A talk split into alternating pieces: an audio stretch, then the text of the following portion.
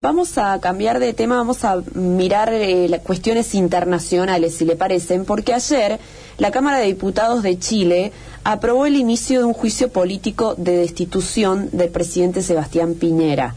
Esto es luego de una investigación periodística sobre los Pandora Papers. Así es. Que eh, revela aparentemente un conflicto de intereses en la venta de una mina por parte de la familia Piñera. Bueno, la moción recibió los 78 votos que necesitaba para ser aprobada, con un dato, no sé si decirle de color, pero particular, en donde el diputado Jaime Naranjo eh, habló, usó una estrategia bastante insólita, eh, habló en su discurso 15 horas. No 1.300 páginas. Sí, no es como acá en Argentina que tienen tiempo limitado para hablar los diputados, allí no hay límite. Bueno, habló durante 15 horas para esperar el arribo de em, otro de los diputados, Giorgio Jackson, para que pueda asistir a la sesión porque estaba eh, aislado por COVID. Se le cumplía el plazo, llegó a la sesión. Eh, votó y así lograron los 78 votos necesarios. Este discurso que empezó el lunes y terminó el martes, ¿no? Del señor eh, Naranjo. Así es. Bueno, más allá de este dato particular, vamos a ver un poco la cuestión política de cómo se encara esto, ¿no? Que ahora pasaría a la segunda Cámara. Claro, ahora va al Senado, que es eh, responsable de dar luz verde o no al juicio político. Claro, y que, bueno, aparentemente eh, estaría más complicada ahí la aprobación de esto en cuanto a las bancas y cómo piensa cada uno de los senadores. Nicolás Tobar es periodista de Radio Universo de Chile, gentilmente nos atiende para darnos un un poco más cercano de esto. Nicolás Fernández y Gonzalo, te saludamos. Buen día. ¿Cómo están ustedes? Muy buenos días. Sí, es muy buena la, introducción eh, que comentan eh, con respecto al escenario político que se vive acá en Chile. El gobierno de Sebastián Piñera, que es el segundo, eh, recordemos, eh, no lo está pasando para nada bien, particularmente en el mes, el 11 de marzo del 2022, eh, vence el plazo para que se retire la actual administración y más allá que hablar del legado eh, de lo que se hizo durante esta administración, marcada obviamente con la pandemia y también con el estallido social que tuvimos acá en el año 2019, dejando de lado esos temas y que van a estar influyendo muchísimo en el debate, lo tienes que afrontar con esta acusación constitucional que es la noticia quizás más importante durante toda esta administración del actual jefe de Estado y que claro, entorpece de cierta manera eh, la, administración o los planes que tenía el gobierno para los meses restantes. Absolutamente. Eh, contanos un poco sobre la denuncia. ¿Qué es lo que se denuncia?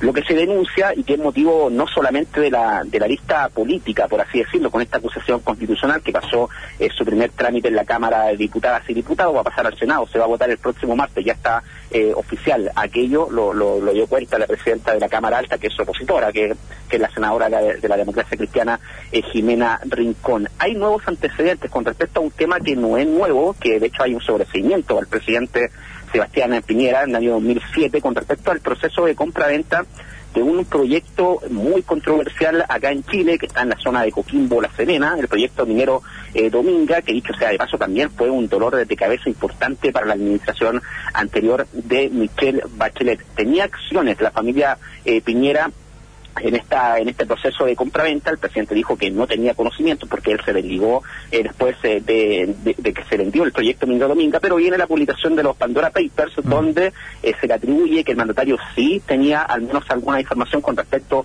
a cómo se efectuaron había ahí algunas conversaciones que se dieron en Panamá por alguna representación del presidente Sebastián Piñera antecedentes que dijo la fiscalía acá que no estaban en conocimiento y que habían antecedentes nuevos que ameritaban una investigación en contra eh, del mandatario que está en completo desarrollo. Hay delitos tributarios, hay presunción de cohecho y también eh, de soborno, lo que está apuntando el, Ministerio Público y que de hecho eh, fue lo que se colgó, por así decirlo, en la clase política, en la Cámara de Diputados, donde presentan esta acusación constitucional, este enjuiciamiento político, que es el primero en la historia, al menos en un presidente ejercicio. Hay que irse muy atrás a los años 50 eh, para encontrarse con Carlos Ibáñez del Campo, que pasó por una situación eh, similar, por eso que, es tan dramático, por así decirlo, el escenario que se le genera eh, al gobierno, porque hay una acusación constitucional, el martes se va a pronunciar el Senado, es bien es importante también remarcar que es difícil, al menos por, lo, el quórum que, que se exige para estas situaciones, 29 senadores tendrían que votar a favor de este libro acusatorio que consta de dos capítulos, el primero por vulnerar el derecho, el, principio de probidad y la el derecho también a vivir en un medio ambiente libre de contaminación, y el segundo por comprometer el honor de la nación al estar, o al menos al tener algún grado de información en este proceso de compra-venta. Él lo ha descartado, dice que se había este, ya desligado de todo lo que tenía que ver eh, con Dominga, pero el Pandora Papers lo complicó y bastante, y según el Ministerio Público estarían los antecedentes, al menos eh, para, para vincularlo. Eh, con los delitos tributarios. Claro, bueno, ¿crees que, dijiste hasta 2022 tiene gestión Piñera? Sí, 11 de marzo de 2022. Claro, ¿crees que puede... ¿Peligra por ahí la continuidad de esto o hay que esperar qué dice el Senado, que como bien decís, eh, está difícil esa aprobación? Está difícil, pero en el caso de que el Senado eh, la aprueba, son 29 senadores, requeriría mucho más que la, oposición. Ahí también del sector oficialista requeriría de, un par de votos para lograr aquello. Eh, se ve complicado, aunque hay algunos senadores del propio sector del presidente, por ejemplo, ayer Manuel José Osandón de Renovación Nacional, que es el partido de milita el, presidente Piñera, que no le iba a temblar la mano para votar a, favor de esta acusación constitucional en el caso de acreditar eh, los hechos que, ya expusieron en, la sesión de la Cámara de Diputados, una sesión que se hizo conocida mundialmente por esta eh, particular performance del, diputado Naranjo con más de 15 horas en la extensión y que también tiene muy molesto al, gobierno, si bien estaba todo dentro eh, de la ley, le reprochan bastante al parlamentario socialista esta forma. Pero sí, en el caso de, qué va a pasar ahora con el presidente, a diferencia de las acusaciones constitucionales que se han hecho en contra de ministros acá en Chile muy reciente, particularmente en todo lo que fue el estallido social, con las denuncias por graves violaciones contra los derechos humanos que terminaron con eh, los ministros Andrés Chadwick y Víctor Pérez. Ellos cuando son eh, acusados constitucionalmente dejan automáticamente el cargo, no ocurre así con el presidente Piñera, está con la medida de arraigo nacional, hoy no puede salir del país mientras espera el pronunciamiento por parte del Senado, pero si es si sigue avanzando en este trámite, eh, va a quedar destituido de su investidura y no podría ejercer ninguna función pública en un plazo de cinco años. Claro. Eh, lo que contabas recién del Senado y la expectativa está puesta allí. Eh, 43 integrantes tiene el Senado, necesita dos tercios de votos para que esto avance, por lo cual de allí surge el número de 29 que nos mencionabas. Sí, Perfecto. 29. Claro, bueno, yo pensaba aquí en nuestro país una cuestión política de este tipo traería muchas otras consecuencias alrededor. ¿Están viendo eso? Consecuencias sociales, manifestaciones, impacto en lo económico. Sí, de todas maneras, eh, está bien complicado el panorama político para el gobierno, particularmente en el ítem de gobernabilidad, que dicen, que se lo atribuyen eh, al mayoritariamente al presidente Sebastián Piñera, que le ha sido muy complejo y que de hecho dicen que, el gobierno ya, se terminó. Eh, las protestas sociales vienen acá desde 2019, si bien todo esto se apaciguó por la constitución, por la convención constituyente que está en pleno desarrollo y que va también a ser resorte de, conversación para el próximo gobierno, pero sí se le reprocha y bastante esos índices de confianza particularmente el mandatario tiene un una nivel de un porcentaje de aprobación que es bajísimo, de la más baja en la historia, incluso por debajo de los dos dígitos, eh, según eh, las últimas encuestas. Si bien eso ha ido eh, mejorando con el correr de los tiempos, con, el correr del tiempo, particularmente por lo que se ha destacado este, esta administración de Piñera, que estaría particularmente a los sanitarios y que es la parte positiva que tiene esta administración, por lo que fue el exitoso proceso de vacunación y por las ayudas estatales que, se han hecho, pero sí se le cuestiona bastante esta crisis política, ya se habla de la ingobernabilidad eh, acá en Chile y que son los flancos ¿no? que empiezan a abrir al presidente Sebastián Piñera, incluso eh, con mucha molestia en su propio sector, porque ya dejó de ser acá un tema de oposición versus oficialismo e incluso eh, en su propio sector, los partidos más emblemáticos, la UDI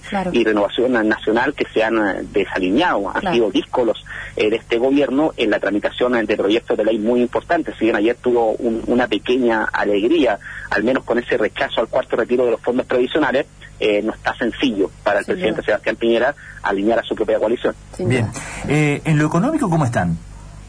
En lo económico hay cifras muy preocupantes, particularmente por, por la inflación. Se conoció, de hecho, justamente esta semana el, índice de precios al consumidor, que es esta medición que entrega el, Banco Central, también con el Instituto Nacional de Estadística, que está en un 1.5.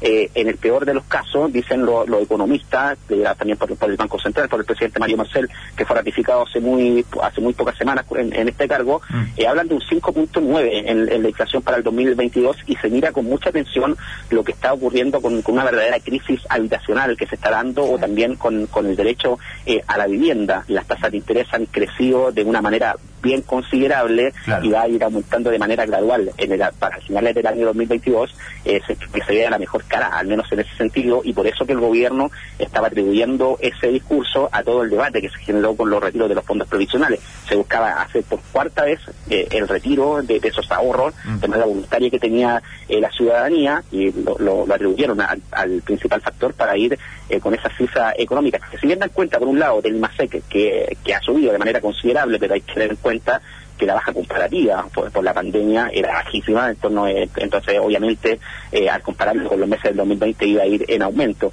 Eso va a ir bajando en, en los próximos, en, las próximas semanas. Ha dado un ejemplo bien bueno acá el, el ex ministro de Hacienda Ignacio Briones, que fue precandidato presidencial hasta hace muy poco para explicar el, el panorama financiero eh, de Chile. Es una economía eh, sobrecalentada, decía, es como una atleta con doping. está, mm. hay una hay una medición que es bien poco frecuente que, que se hace, actualmente por, por temas de, retiro y por la ayuda estatal que ha entregado el gobierno y que lo hace, hablar de ese concepto de reactivación.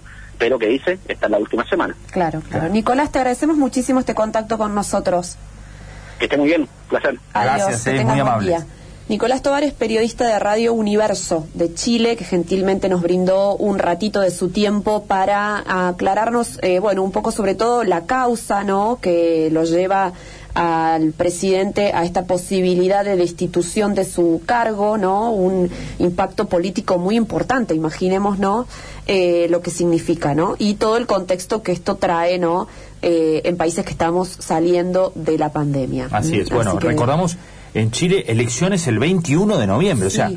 Nosotros votamos este domingo, ellos votan presidente el próximo, el otro, el siguiente, ¿no? En medio de todo este lío. Bueno, este, a seguir de cerca lo que pasa en el país trasandino, seguramente.